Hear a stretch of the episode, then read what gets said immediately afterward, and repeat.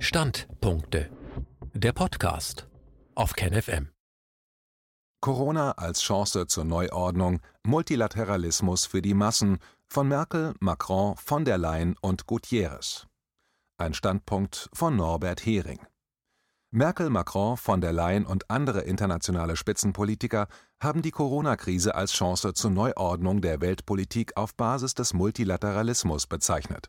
Die Zeit kurz nach dem Treffen des Weltwirtschaftsforums und die Anklänge an den großen Neustart, den die Lobby der Großkonzerne ausgerufen hat, sind wohl kein Zufall, wie eine respektlose Analyse und Übersetzung der wichtigsten Passagen zeigt.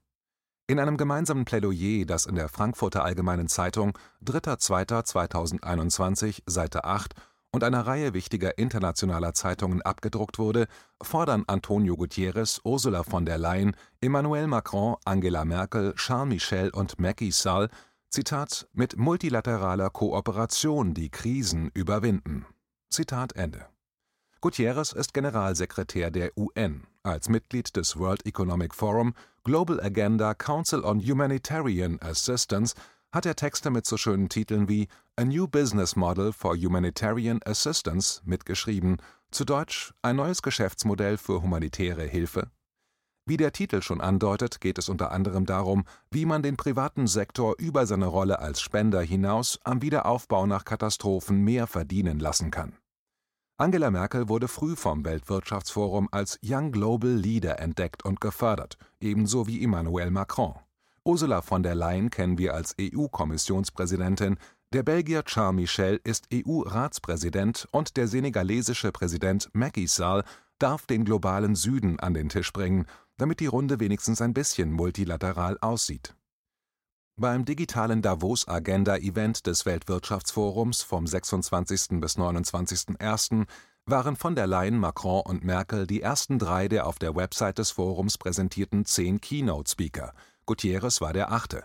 Macky Sall ist im Newsletter des Forums von dem Event mit einem langen Autorenbeitrag vertreten, in dem er die Covid-19-Strategie seiner Regierung preisen darf ein Sprecher des Weltwirtschaftsforums sagte auf Anfrage, es gebe Zitat keinerlei Zusammenhang Zitat Ende des gemeinsamen Papiers der Sechs Zitat mit dem Weltwirtschaftsforum und oder unserem Davos Agenda Event. Zitat Ende. Sei das, wie es sei. Jetzt also nochmal zusammengefasst für den Plebs. Multilateralismus für die Massen heißt in zynisch anmutender Offenherzigkeit, übersetzt der Weblink, unter dem das Werk bei Project Syndicate abrufbar ist. Project Syndicate ist ein vom Milliardär und weltweiten Demokratisierungsunterstützer George Soros finanziertes Publikationsorgan, über das die Botschaften der Mächtigen an Zeitungen in aller Welt verbreitet werden, an diejenigen in Entwicklungsländern umsonst. Gemeinsam erfolglos gegen die Übel der Menschheit. Der Project Syndicate Beitrag fängt an mit Zitat Millenniumserklärung, gemeinsame Ziele, multilaterale Ordnung, Hunger und extreme Armut, Umweltzerstörung, Krankheiten, wirtschaftliche Erschütterungen und Konfliktprävention 2015 UN-Agenda 2030. Zitat Ende. Dann wird eingeräumt, dass alles, was man in diesen Zusammenhängen bisher getan und vereinbart hat, allenfalls ein bisschen geklappt hat. Und jetzt auch noch Corona.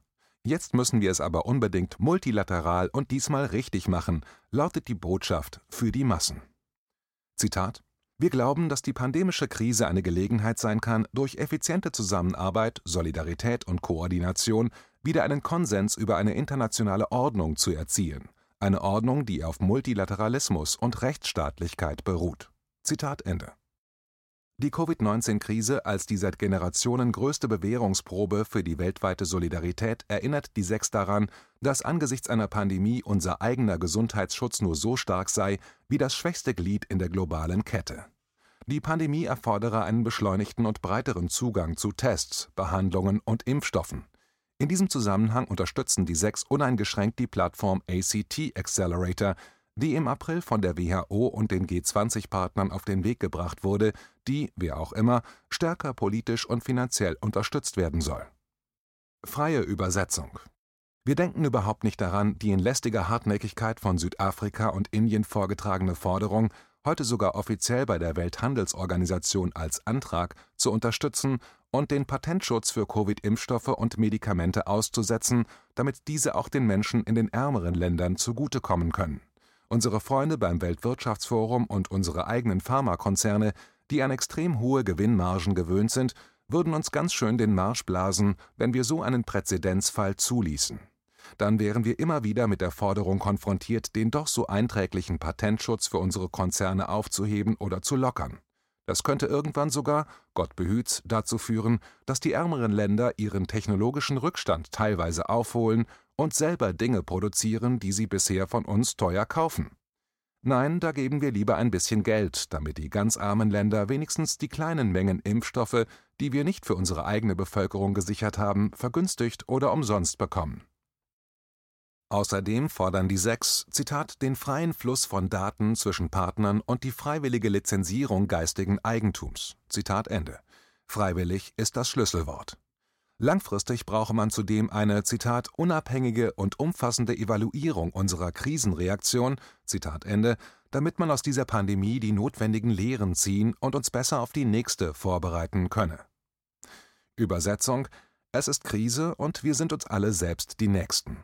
Punkt. Langfristig, politischer Ausdruck für wenn wir nicht mehr im Amt sind, sind wir durchaus bereit, das zuzugestehen. Lasst uns also jetzt mit eurer fruchtlosen, kurzfristigen Kritik in Ruhe. Es geht weiter mit Umweltthemen. Zitat: Notlage, UN-Klimakonferenz in Glasgow, nachhaltiger gestalten, ehrgeizige Verpflichtungen zur CO2-Neutralität. Zitat Ende. Alle Regierungen, Unternehmen, Städte und Finanzinstitutionen sollten jetzt der globalen Koalition zur Reduzierung der CO2-Emissionen auf Netto Null beitreten, wie sie das Pariser Klimaabkommen vorsieht, und konkrete Pläne und Maßnahmen entwickeln, fordern die Sechs. Übersetzung: Nehmt euch ein Beispiel am weltgrößten Finanzinvestor BlackRock, der für manche seiner Fonds äußerst ehrgeizige CO2-Ziele aufstellt und entsprechende Briefe an Vorstandschefs schreibt, während er mit anderen Fonds die größten Verschmutzer und Klimasünder finanziert.